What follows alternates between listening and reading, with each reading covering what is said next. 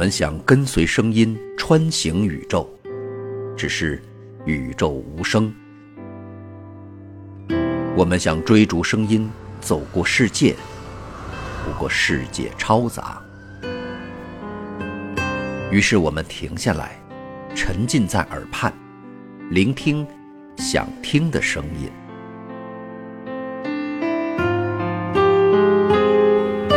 欢迎来到给小白白的有声书。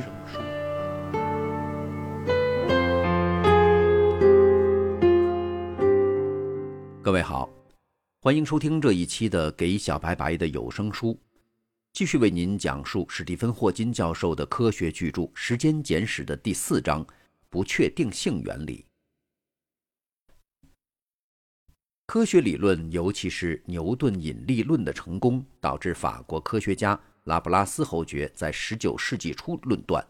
宇宙是完全确定性的。拉普拉斯指出，应该存在这样的一系列科学定律，只要知道了宇宙在某一时刻的完整状态，我们便能利用这些科学定律预测宇宙中将会发生的任何事件，例如。假定我们知道某一时刻太阳和行星的位置和速度，就可以利用牛顿定律计算出在任何其他时刻的太阳系的状态。在这种情形下，决定论是显而易见的。但拉普拉斯拓展了决定论，他假定还存在着某些类似的科学定律，它们制约其他所有事物，包括人类的行为。很多人强烈的抵制科学决定论教义。他们认为这侵犯了上帝干涉世界的自由，但直到二十世纪初，以上观念仍被认为是科学的标准假定。英国科学家瑞利勋爵和詹姆士金斯爵士所做的一个计算，成为科学决定论必须被抛弃的最初征兆。按照当时人们相信的定律，一个热体必须在所有不同的频率上发出等量的电磁波。例如，一个热体在波动频率为每秒一万亿次到两万亿次之间的波发出的能量，和波动频率在每秒两万亿次到三万亿次之间的波所发出的能量是相同的。而瑞利和金斯指出，既然每秒内波动数及频率的大小没有限制，这意味着辐射出去的总能量也必然是无限的。由此可以推出，一个热的物体，例如恒星。必定以无限大的速率辐射出能量。为了避免出现这个显然荒谬的结果，1900年，德国科学家马克思·普朗克指出，热源不能以任意的速率辐射出光波、X 射线和其他波，而只能以某种被称为量子波包的形式发射。此外，每个量子具有确定的能量，波的频率越高，其能量越大。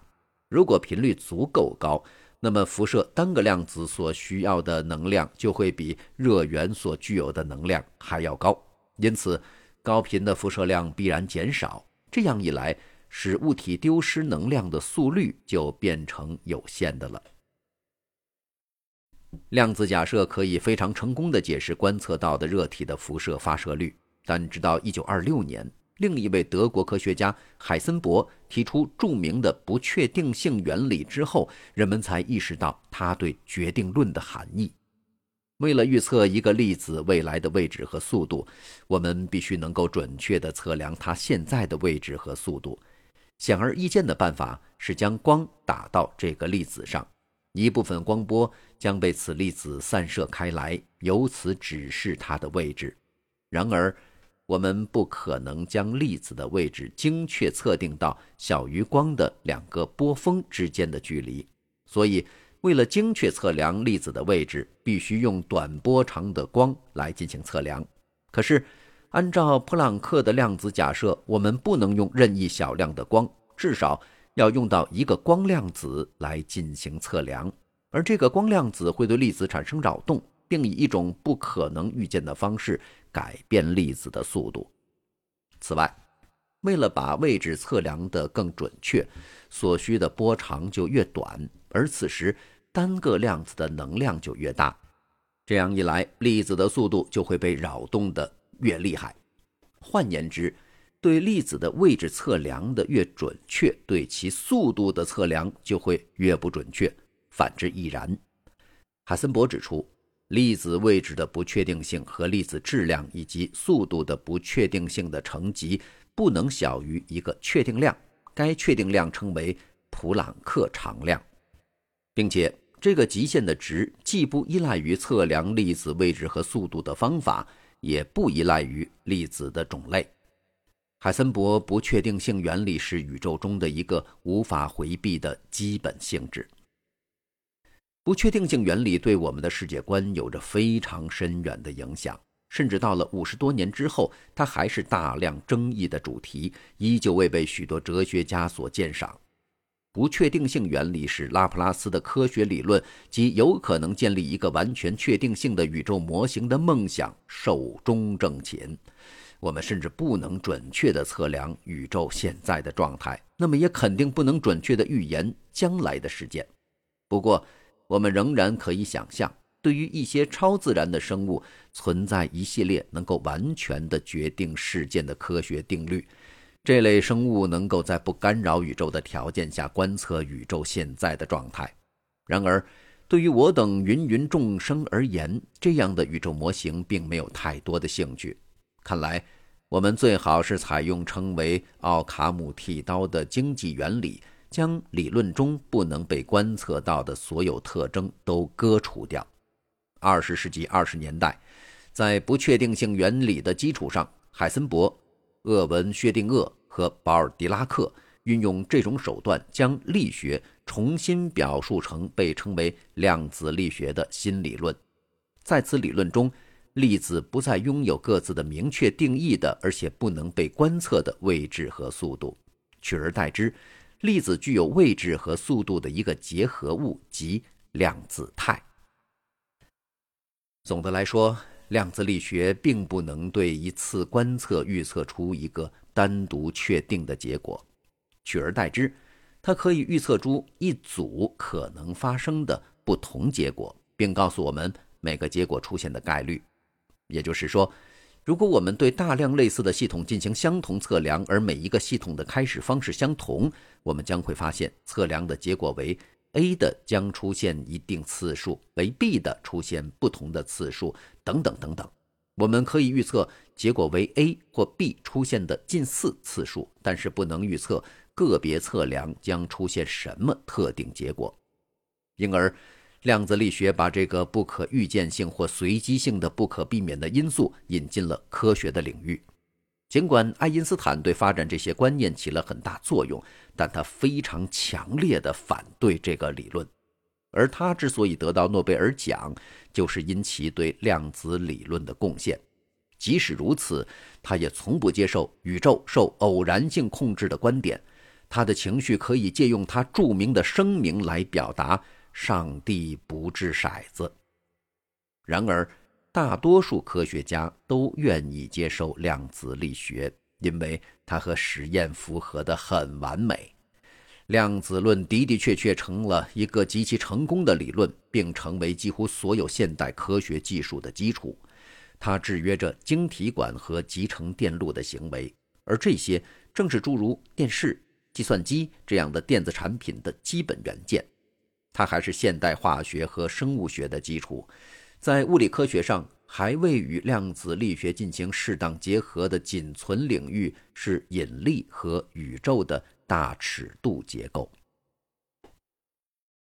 虽然光是由波组成的，但是普朗克的量子假设告诉我们，在某些方面，它似乎以它是由粒子组成的某种方式行为。它只能以波包或光量子的形式来进行发射或吸收。同样的，海森伯的不确定性原理意味着粒子在某些方面的行为像波一样，它们没有确定的位置，而是被抹平成一定的几率分布。量子力学理论基于一个全新的数学基础之上，不再按照粒子和波来描述真实世界，而只不过是利用这些术语来描述我们观测到的世界。这样一来，在量子力学中就存在着波和粒子的对偶性。为了某些目的，将粒子考虑成波是有助的，而为了其他目的，最好要将波考虑成粒子。这导致一个很重要的结果：我们可以观察到两束波或粒子之间会发生所谓的干涉，那也就是一束波的波峰可以和另一束波的波谷相重合，而这样一来，这两束波就相互抵消，而不像我们原本预料的那样叠加在一起形成更强的波。一个我们所熟知的光干涉的例子是，肥皂泡上经常能看到五彩的颜色，这是从肥皂泡薄薄的一层水膜的内外表面的光反射引起的。我们知道，白光是由所有不同波长或颜色的光波组成。对于某个波长，从水膜外表面反射的波的波峰和从水膜内表面反射出的波的波谷相重合时，对应于此波长的颜色就在反射光中消失了，所以肥皂泡就显得五彩缤纷。由于量子力学引进的波粒对偶性，粒子也会产生干涉。所谓的双缝实验即是一个著名的例子，有一个带着两个平行狭缝的隔板。在它的一边放上一个特定颜色，也就是特定波长的光源，大部分光都将射在隔板上，但是一小部分光会通过这两条缝。将一个屏幕放到隔板的另外一边，屏幕上的任何一点都能收到两条狭缝来的光波。然而，一般而言，光从光源出发，通过这两条狭缝又到达屏幕上的某一点，所经过的距离是不相同的。这表明，从狭缝来的光到达屏幕的时候不再是同向。有些地方光波相互抵消，其他地方它们相互加强，结果形成了带有亮暗条纹的特征图。令人非常惊讶的是，如果将光源换成粒子源，譬如具有一定速度的电子束，人们得到完全同样类型的条纹。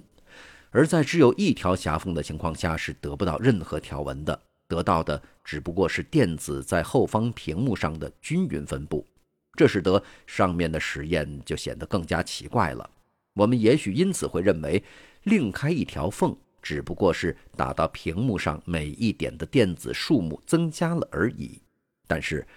实际上由于干涉，在某些地方电子数目反而减少了。如果每次只发射一个电子通过狭缝，我们自然会认为每个电子穿过这条狭缝，或者是那条狭缝，因此它的行为正如通过只有一条狭缝一样，屏幕上会给出一个均匀的分布。然而，实际上，即便每次只发出一个电子，条纹仍然出现了。因此，每个电子应该在同一时刻通过了两条狭缝。粒子间的干涉现象对于我们理解原子的结构至为关键，而后者是化学和生物的基源，以及组成我们以及周围万物的构建。在二十世纪初，人们认为原子结构和行星围绕着太阳公转的形式相当类似，电子围绕着带正电荷的中心核公转。人们以为是正电荷和负电荷之间的吸引力在维持电子的轨道。正如同行星和太阳之间的万有引力维持着恒星的运动轨道一样，麻烦在于，在量子力学理论出现之前，力学和电学的相关定律预言电子会逐渐失去能量，以螺旋线轨道落向，并最终撞击到核上去。这表明原子实际上所有的物质都会很快地坍缩成一种密度非常高的状态。丹麦科学家博尔在1913年为这个问题找到了部分的解答。他提出，也许电子围绕中心核公转的距离不能是任意的，而只能在一些指定的距离处公转。如果我们再假定只有一个或两个电子能在这些任意指定距离的轨道上公转，就能够解决原子坍缩的问题，因为。这样一来，电子在充满了最小距离和最小能量的轨道之后，就不能进一步向里螺旋靠近原子核了。对于最简单的原子氢原子的结构，在氢原子当中只有一个电子围绕着原子核运动，这个模型解释的相当好。但人们不清楚要怎么样才能将这个理论推广到更复杂的原子上去。并且限定一组允许的轨道的思想显得非常随意，而量子力学的新理论解决了这一困难。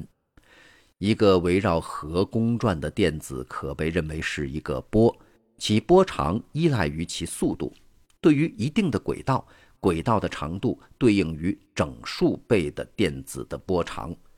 在这些轨道上，电子每绕一圈，波峰总在该轨道的同一位置，所以在这些轨道上，波就相互叠加。这些轨道对应于波尔允许的轨道。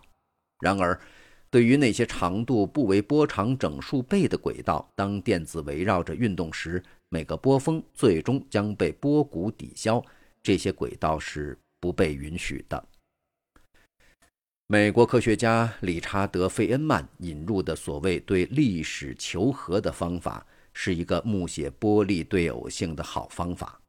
在这个方法中，粒子不像在经典理论以及非量子理论当中。在时空里只有一个确定的历史，或者说一个确定路径。相反的，我们假定粒子从 A 到 B 经过了所有可能的轨道，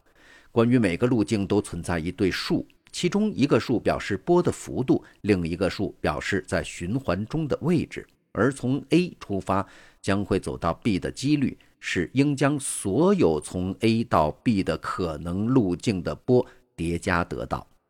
一般而言。如果比较一组邻近的路径，相位或在周期循环中的位置差异很大，这意味着对应于这些轨道的波几乎都相互抵消了。然而，对于某些邻近路径的集合，它们之间的相位变化不大，路径对应的波不会被抵消掉。这种路径对应于波尔的允许轨道。利用这些思想，通过具体的数学形式，可以相对直截了当地计算更复杂的原子甚至分子的允许轨道。分子是由一些原子因轨道上的电子围绕不止一个原子核运动而束缚在一起形成的。由于分子的结构以及它们之间的反应构成了化学和生物的基础，在不确定性原理设定的限制之内，在原则上。量子力学允许我们预言我们周围的几乎一切东西。看来，爱因斯坦广义相对论制约着宇宙的大尺度结构，它是所谓的经典理论，也就是说，它没有考虑到量子力学的不确定性原理，而为了和其他理论相协调，考虑量子力学的效应是必要的，因为我们通常体验到的引力场非常弱。所以，这个理论并没有导致和观测的偏离。然而，早先讨论的基点定理指出，至少在两种情形下，引力场会变得非常强：黑洞和大爆炸。在这样强的引力场里，量子力学效应应该是非常重要的。因此，在某种意义上，由于预测出无限大密度的点，经典广义相对论预示了自身的崩溃。正如同经典力学由于隐含着原子必须坍缩成无限的密度的结果而预言自身的崩溃一样，我们还没有一个完备的、协调的、统一广义相对论和量子力学的理论。但是，我们已经知道了这个理论所应该具有的一系列特征。在以下几章里，我们将描述这些对黑洞和大爆炸的效应。然而，此刻，我们将先转去介绍人类最新进的尝试，他们试图将对自然界中其他力的理解合并成一个单独的、统一的量子理论。好，感谢您收听这一期的《给小白白的有声书》。在下一期的节目当中，将继续为您带来本书的第五章“基本粒子和自然的力”。下一期节目，我们再见。